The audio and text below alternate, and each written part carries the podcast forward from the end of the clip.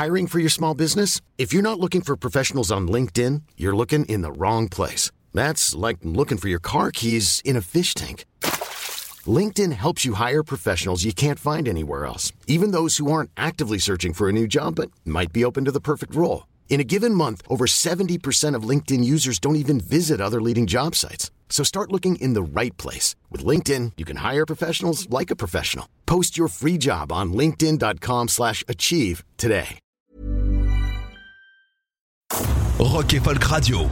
Aujourd'hui, nous recevons, je vous en ai parlé tout à l'heure, Guillaume Evin pour la sortie d'un superbe livre qui nous plonge dans l'immense carrière. Pour le coup, on pense tout connaître de Clint Eastwood et au fait non. En tant 91 ans, voilà quasiment euh, toute sa vie à travailler dans ce milieu du cinéma en tant qu'acteur, en tant que compositeur également avec son fils et évidemment réalisateur surtout euh, pour ses quasiment 20 dernières années.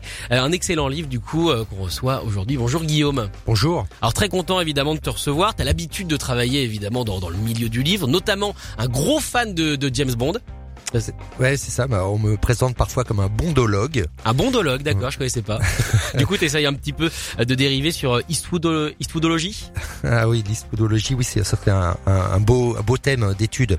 Euh, bah, le bonhomme est le bonhomme est fascinant parce que finalement. Euh, euh j'ai sous-titré le, le, titre, le, le, le livre, dernier, le dernier des géants, parce que en fait c'est exactement ça. Il est euh, une sorte de passeur à, à Hollywood. Il est euh, un peu, il, il, a, il a tout connu. C'est-à-dire qu'il a, il a été à la, à la fin de l'âge d'or des studios, puisqu'il a commencé euh, dans à la fin des années 50, et il est toujours là. Et en fait, surtout, ce qui est fascinant, c'est que son parcours a été linéaire. Il n'a pas connu de trou d'air comme beaucoup.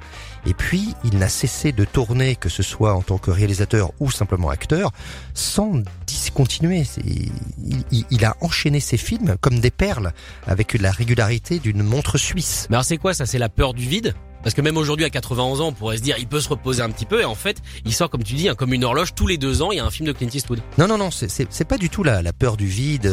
Il n'a plus rien à prouver de toute façon. C'est une, il a été une, une, immense star. Il a même été à un moment, à quelques années, la plus grosse star du box-office. Et puis, euh, non, c'est simplement euh, Clint Eastwood, c'est un, un gars simple. Il aime raconter des histoires. Et, et, et justement, il a, il a cet art de conteur que peu euh, ont à Hollywood, euh, surtout euh, dans les générations actuelles. Et, et simplement, lorsqu'il tombe sur un script qui lui plaît, parce qu'en fait il n'écrit pas, euh, et ben il, il, tourne le film et c'est tout. Et puis comme il a la bonne idée euh, de ne pas exploser les budgets, euh, de, de boucler, de finir à l'heure, de finir même plutôt en avance, euh, d'avoir sa petite équipe de fidèles, parce qu'en fait il y a une vraie famille Eastwood, euh, que ce soit parmi les acteurs, mais surtout parmi les techniciens qui l'entourent. Depuis des années. Ce sont les mêmes que l'on retrouve à tous les postes, euh, la directrice de casting, le chef op, le, le le chef décorateur, etc. Ce sont toujours les mêmes, le monteur.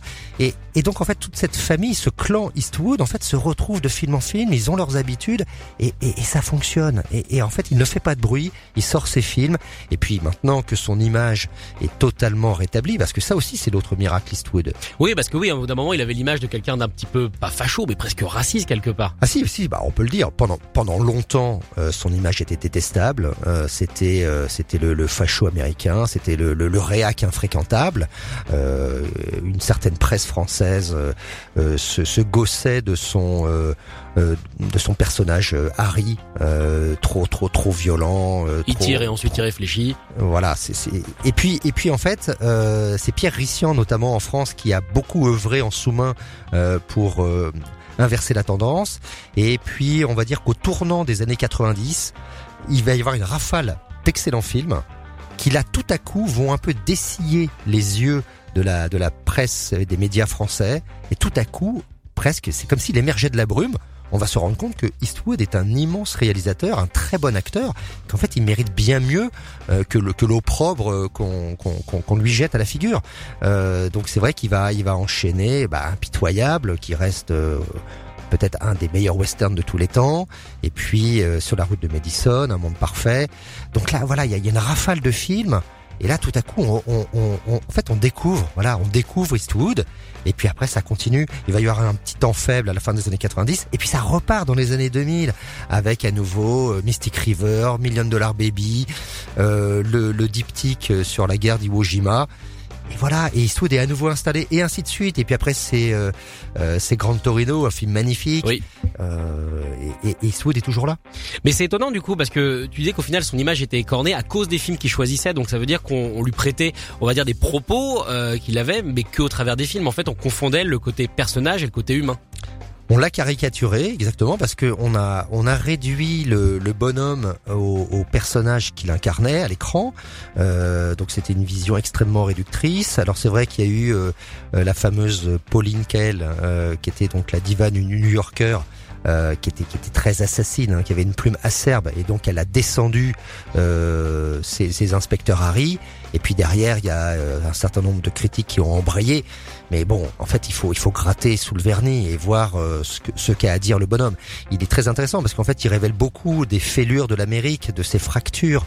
Euh, lui, bien sûr, c'est un c'est un républicain convaincu, un, un néolibéral euh, affirmé, mais il va il va militer aussi pour le droit des minorités. Euh, il est il- en fait, il est un peu inclassable. Euh, voilà, c'est ce qui fait son charme. Il a une idée globale, mais il fait un peu ce qu'il veut dans cette idée globale. Alors oui, il a, il a sa, il a sa vision du monde, mais mais il est respectueux. Euh, c'est c'est c'est pas du tout euh, justement le le c'est pas un homme à, à thèse. euh, C'est pas un, il est pas intellectualisant dans son cinéma. Il est pas non plus esthétisant à la Terrence Malick. Euh, non, il, en fait, il dit je suis juste un gars qui fait des films. Voilà. Et et, et ça c'est Eastwood. Et d'ailleurs, Godard lui avait donné ce conseil. Il lui avait dit soyez vous-même. Remarque, quand tu reçois un conseil de Godard, en général, tu, tu l'appliques. Mais alors, ce qui est intéressant, c'est que du coup, il est lui-même dans les films, dans le sens où euh, il passe sa vie, en tout cas sur les 20 dernières années, à mettre en avant des outsiders, des gens qu'on ne pense pas pouvoir réussir. Au final, il le fait, comme dans La Mule, par exemple. On pense pas qu'un personnage euh, comme ça, qui est en pleine retraite, peut devenir une mule quasiment euh, hyper euh, hyper successful, quoi, entre guillemets. Euh, Est-ce que lui se considère comme un outsider? Oui, au début, il, euh, en tout cas, euh, dans les années 50, euh, il comprend que il ne correspond pas vraiment au, au, profil type, en, fait, en gros, au jeune premier. C'est-à-dire que à l'époque, on recherche un nouveau Marlon Brando ou un Montgomery Clift. Lui, il ne correspond pas. À, Il a la gueule un peu cassée, quoi. alors, il, il, a, il a longtemps souffert, ça peut paraître paradoxal, mais il était d'abord, il était euh, presque trop grand, il avait une pomme d'Adam saillante, il avait des petites dents, une voix euh, plutôt euh, plutôt douce, presque fluette. En fait, il ne correspondait pas au au morphotype et au profil que l'on attendait d'un jeune premier à Hollywood dans ces années-là. Et puis, euh, bah, la chance qu'il a eue, c'est qu'il a été détecté par une série télé. Voilà, il est passé par une série télé. Donc là, euh, aujourd'hui, bah, ça paraît naturel. Oui, c'est ce que j'allais dire. Aujourd'hui, c'est même les stars de ciné Voilà. qui vont dans les séries télé, alors qu'avant, euh, Mais en- n'empêche que à l'époque, c'était même plutôt considéré comme une voie de garage, c'est-à-dire que très peu de comédiens qui exerçaient dans, à la télé parvenaient à, à, à franchir le plafond de verre et à, et, et à rejoindre le cinéma. Euh, Donc lui, il va jouer dans Rawhide, qui est une, une- un western télé, et puis bah en fait, euh, il va faire son trou, le public va le réclamer, et ensuite survient euh, Sergio Leone, qui lui offre le fameux rôle euh, du euh, du- du- de l'inconnu, euh, de l'homme sans nom. Voilà, l'homme au cigario. Voilà l'homme au cigario, au poncho, euh, délavé, euh, fatigué. Donc euh, c'est l'homme sans nom de la trilogie du dollar. Il va commencer par une poignée de dollars et là bingo, euh, le film cartonne et aussitôt il devient en fait la coqueluche de tout ce cinéma, enfin ce western revisité. Euh, les campus américains s'en emparent, on ne jure plus que par lui. Et puis ça fait boule de neige. Et après il revient justement à Hollywood, euh, non pas encore en terrain conquis, mais cette fois il est il est une attraction. Et puis voilà, il va enchaîner, il va rencontrer Don Siegel, qui va être son autre mentor du cinéma. Euh, ils vont tourner cinq films ensemble, notamment euh, euh, bah donc l'inspecteur Harry, mais aussi euh, euh, il va il va tourner un shérif à New York, il va tourner euh, Les Proies. Euh, voilà, donc c'est ce sont des, des, des films euh, parfois méconnus, mais mais qui sont euh, vraiment vraiment très intéressants. Alors tu parlais de bah, des films du coup avec Sergio Leone, donc la, la, la trilogie du dollar. Euh, pourtant, de ce que j'avais lu, c'est que Sergio Leone n'est pas hyper fan de base de Clint Eastwood. Il trouve qu'il a pas assez de charisme, qu'il impose pas assez à l'écran. C'est ce que j'ai lu. Est-ce que c'est vrai? Alors pas tout à fait, parce que c'est quand même Sergio Leone qui vient le chercher. D'accord. Euh, donc euh, Léon est, est- alors Léon c'est vrai a en fait a espéré d'abord d'autres pointures. Euh, il a voulu euh, il a voulu un grand nom et puis euh, les grands noms étaient trop chers. Euh, il a même pensé à Henri Fonda. euh, bon et mais Donc en fait, c'est le 20 e de la liste. exactement. Euh, Mais c'est un peu comme ce qui s'est passé pour pour l'inspecteur Harry, c'est-à-dire qu'il n'est pas le premier choix. Donc en fait, c'est ça qui est assez drôle, c'est que euh, pendant longtemps, euh, pendant toutes ces années, les années 60, euh, Eastwood ne va pas être le premier choix dans l'esprit des producteurs ni des réalisateurs. Mais finalement, c'est lui qu'on appelle quand même. Et en fait, il fait le job. Il le fait bien. Et, et, et petit à petit, il, il, se constitue comme ça euh, cette cette filmo euh, euh, assez assez importante. Et puis avec l'inspecteur Harry en 71, bam, là là ça éclate et il devient la superstar d'un coup d'un seul. Mais un peu comme l'a été finalement Belmondo chez nous dix ans auparavant ou, ou Delon, c'est-à-dire que ça va être un film et l'inspecteur Harry fait de lui voilà la, la, la nouvelle diva d'Hollywood. Et ensuite, ça s'enchaîne et on fait donc des films sur son nom. Et ce qui est bien, c'est que c'est là où on retrouve Eastwood, c'est qu'il va y avoir à chaque fois une alternance entre des films très grand public, calibrés pour plaire au plus grand nombre, des films dits de studio, et puis à côté des films plus intimistes que lui porte. Euh, donc ça va être euh, Honky Tonk Man, Bronco Billy, Josie Wells hors la loi. Donc c'est des films qui passent un peu sous les radars mais qui sont très très intelligents et, et à côté de ça, eh ben, il va faire des suites d'inspecteur Harry, euh, euh, il va nous faire euh, Doux dur et un film complètement improbable avec un chimpanzé, mais qui va cartonner.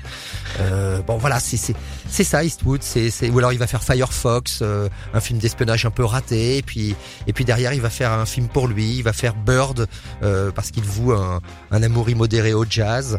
et à la musique, hein, c'est pas le seul film qu'il fera sur la musique. Non, bien sûr, toute sa filmo est traversée comme ça de de, de clins d'œil euh, à, à, la musique qu'il aime et, et, notamment le jazz. Euh, bah, par exemple, dans Un frisson dans la nuit, le premier film qu'il va tourner il y a 50 ans, euh, il a il y a, il y a quelques vraies scènes du festival de Monterey euh, de jazz insérées dedans. Alors du coup, tu le disais, il fait des films grand public, il fait aussi des films plus plus intimistes. Euh, est-ce qu'il aime ces films grand public euh, ou alors est-ce qu'il le fait uniquement pour se faire un petit peu d'argent, pour pouvoir se permettre justement de, de faire des films euh, qui marcheront moins, un petit peu à l'image de Danny Boyle par exemple? Alors oui, bien sûr, bah, il, y a des, il y a des films euh, dont il n'est pas très très fier, euh, euh, Pink Cadillac par exemple, ou La Relève. Bon, ce sont des films pas, pas terribles, hein, on peut le dire aujourd'hui. il y a prescription, mais disons que oui, mais bien sûr, ça, ça, ça remplit le compte en banque et puis ça lui permet aussi justement d'être indépendant et de pouvoir tourner ce que lui souhaite vraiment. Et d'ailleurs, c'est un peu en fait un jeu avec le avec la Warner, c'est-à-dire ce qui va être son studio de référence. C'est euh, ok, je fais un film pour vous, mais après je fais un film pour moi. Voilà, c'est ça le deal euh, non écrit. C'est plutôt sympa, surtout que les films qu'il fait pour lui, euh, surtout en tant que réalisateur aujourd'hui, à chaque fois c'est quasiment un carton. Depuis Mystic River, il s'est quand même rarement planté. À quel moment naît le, le Clint Eastwood réalisateur? Comment il sent qu'il a ça en lui? Alors, il l'a très très tôt, en fait, dès les années 60, alors même qu'il n'a pas encore touché une caméra officiellement, on le voit traîner sur les plateaux, il va discuter avec tous les techniciens, il s'intéresse aux lentilles utilisées, au décor, euh, à la mise en scène, tiens, où, où vas-tu placer ta caméra? Il discute euh, énormément avec Don Siegel, d'ailleurs, euh, une ou deux fois, il va le remplacer au pied levé pour quelques séquences d'inspecteur Harry, lorsque Siegel est malade. Bon, en fait, il, il, a très tôt cette idée que lui aussi, il aurait quelque chose à dire, caméra en main, et que il, il voudrait faire un film.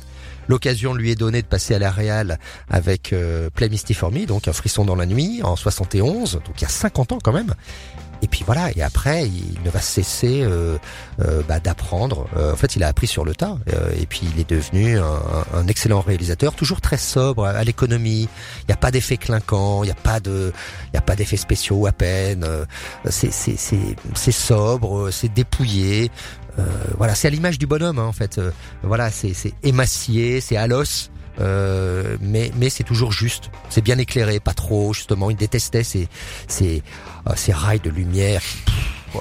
Voilà, ces saloons euh, euh, surexposés comme si on était sur une piste de danse. Euh, non, non, lui, lui, il, aime justement les atmosphères intimistes, le clair obscur. voilà, c'est, il, il, a, cette approche que l'on n'imagine pas chez un type qui paraît a priori fruste, mais qui ne l'est pas du tout. C'est vrai qu'on a l'impression qu'on va pas se marrer avec lui quand on passe une soirée, hein. quand on le regarde au premier abord. Non, parce que euh, effectivement, il. C'est la tête. La tête joue beaucoup. Il a toujours l'air un peu renfrogné quand oui, on le regarde. Bah, effectivement, il a, il a, son célèbre rictus, ah bah oui. euh, sa lèvre pincée, un peu, un peu la bouche déformée. Euh, il, il, a vraiment son personnage de Grand Torino. Mais, mais en fait, euh, c'est un type qui a plein de choses à dire. Euh, il a son éternel look euh, avec jean, basket, voilà, polo, t-shirt. Il est, il est, il est à l'aise. Fait, voilà, il est, pas dans le paraître, euh, dans le show-off. Non, non. Voilà, il trace sa route et puis, et puis voilà. Mais ce qu'on pourrait lui reprocher ces dernières années en tout cas d'avoir fait des films peut-être un peu trop américains ou en tout cas qui mettront en valeur le côté l'Amérique, grosse puissance, première puissance. Et moi je sais pas, moi il y a des films notamment euh, celui sur euh, sur ce qui s'est passé dans le Thalys. Moi quand je le regarde j'ai un petit peu des, des problèmes avec celui-là. Pareil pour American Sniper, des fois je trouve qu'il y a des propos qui sont un peu compliqués. Est-ce que ça c'est la limite de Clint Eastwood? Oui, parce qu'il alors il reste américain, effectivement, il est américain jusqu'au bout des ongles. Euh, oui, je vois ce que vous voulez dire. C'est bon. Alors parfois, il a pu céder un peu à la facilité parce que c'est vrai que euh, depuis quelques années, depuis une, bonne décennie maintenant, euh, il n'aime rien tant qu'adapter des alors soit des ouais, des faits divers ou des histoires, euh, des articles de presse. Euh, bon, c'est beaucoup ça. Et voilà, il est il est aussi euh, perméable euh, aux, aux, secousses euh, bon de sociétales. Euh, donc c'est vrai qu'American Sniper, bon bah c'est euh, c'est voilà c'est c'est le portrait d'un homme euh, au, au, sein de la, la, la guerre en, en Syrie. Avec Bradley Cooper qui est excellent dedans. Oui oui il est, il est excellent. bon pour la mule voilà il s'intéresse au cas de ces de ces passeurs de drogue malgré eux. Bon, oui, euh, l'attentat du Thalys, euh, c'est vrai. C'est pas le meilleur hein, de ces dix dernières années. Euh, mais voilà, mais c'est aussi ça la force d'Eastwood, c'est que après un film semi-réussi ou à demi raté, c'est selon, bah, il se remet en selle et puis il continue. il ne se laisse pas intimider. Enfin, du haut de ses 91 ans, et bon voilà, il a plus oui, rien il peut toiser, il peut toiser un petit peu. Oui. Bon, c'est pas grave. Bon, ok, il y en a un qui est raté. Et après, what else? Il, il, en est, je crois, à 64 films. Euh, Rendez-vous compte, en 50 ans, il en a tourné 39. Ah oui, non, mais ça, on l'a dit depuis le début. De toute façon, il a une régularité extraordinaire quasiment parce qu'en plus de les tourner, il joue dans d'autres. Voilà, donc, euh... quasiment 40 films en 50 ans. Quand des euh, quand des Terrence Malick, euh, des, des Kubrick euh, mettaient parfois 10 ans à en faire un. Bon, voilà, ça, ça, ça, ça, dit tout aussi. En même temps, les Kubrick passaient un mois sur une scène avec du sang. Donc c'est peut-être ça aussi qui, qui rallonge un petit peu les choses. Alors c'est bien qu'on te reçoive aujourd'hui puisque demain sortira donc le nouveau Clint Eastwood, le fameux Cry Macho, où on retourne, on va dire, euh, eh bien dans dans le western presque. On retourne Oui, dans le alors, désert. c'est- toujours un peu l'éternel euh, euh, retour aux sources. Alors c'est c'est pas vraiment un western, attention. hein. Non, on retourne dans le une Ouais. sorte de désert. euh, Voilà, c'est c'est en fait il campe, euh, on va dire l'éternelle figure de qui- qu'il est en fait depuis depuis une quinzaine d'années. C'est-à-dire euh, le vieil le vieil homme fatigué, euh, revenu de tout, un peu cynique, euh, mais mais qui voilà qui est qui est, qui est, qui est riche de, ce- de son vécu tumultueux et qui veut transmettre. Voilà, il veut transmettre, il veut il veut il veut aider euh, les, les- les- voilà passer le flambeau. Et donc là il va être amené en fait à aller chercher euh, le fils de son employeur parce que c'est un ancien as du rodéo. Et donc il va être amené à aller chercher ce fils qui s'est un peu perdu au Mexique qui est, qui est en proie euh, enfin qui est sous l'emprise de cartels.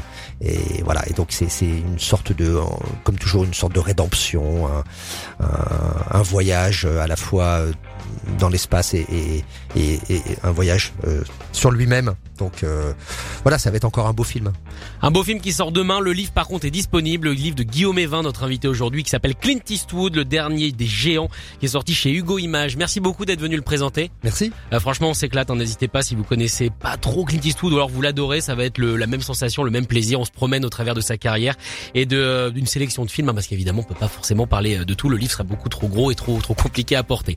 Merci Guillaume d'être venu. merci Écoutez tous les podcasts de Rock Radio sur le site rockandfolk.com et sur l'application mobile.